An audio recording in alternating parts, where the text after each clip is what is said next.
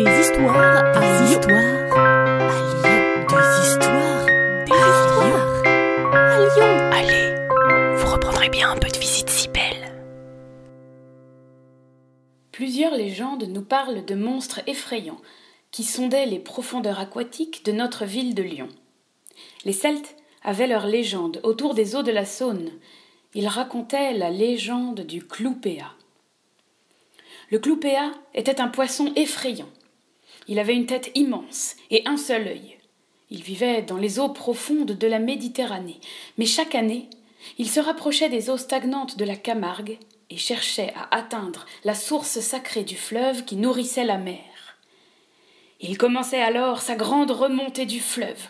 Le Rhône, puis au confluent bifurquait sur la Saône, remontait le plus au nord possible. En remontant, il provoquait d'énormes et incontrôlables remous.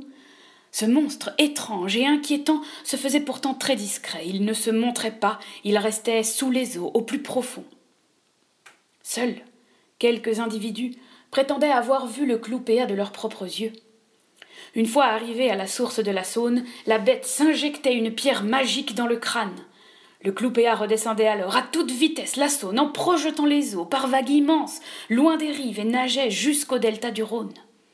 Là, Grâce à sa pierre magique, le monstre terrifiant devenait alors poisson guérisseur et soignait les malades du paludisme. Si les Celtes avaient leur légende du Cloupéa dans les eaux de la Saône, le Rhône, lui aussi, a son monstrueux poisson cyclope. Depuis le Moyen Âge, dans les eaux terrifiantes du Rhône, qui menaçaient toujours d'inonder les terres, on apercevait de temps à autre, sous le pont du Rhône, un terrible dragon que l'on accusait d'être le responsable de toutes ces crues.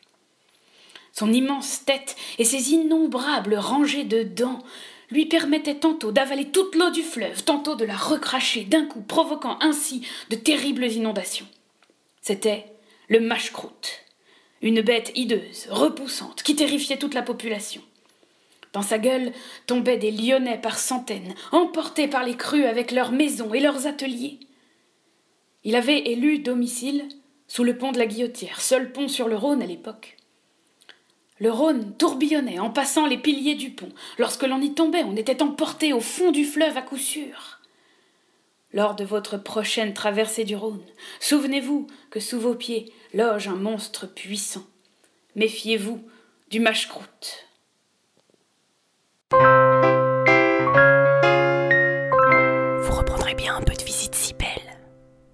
Salut à vous. Une gognandise, en parler lyonnais, c'est une plaisanterie.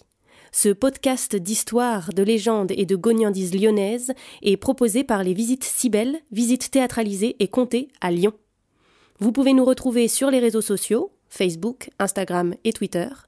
Pour réserver des visites, rendez-vous sur notre site web, vous trouverez le lien en description. Et pour connaître les prochaines histoires, abonnez-vous. Sur ce, on vous dit à bientôt.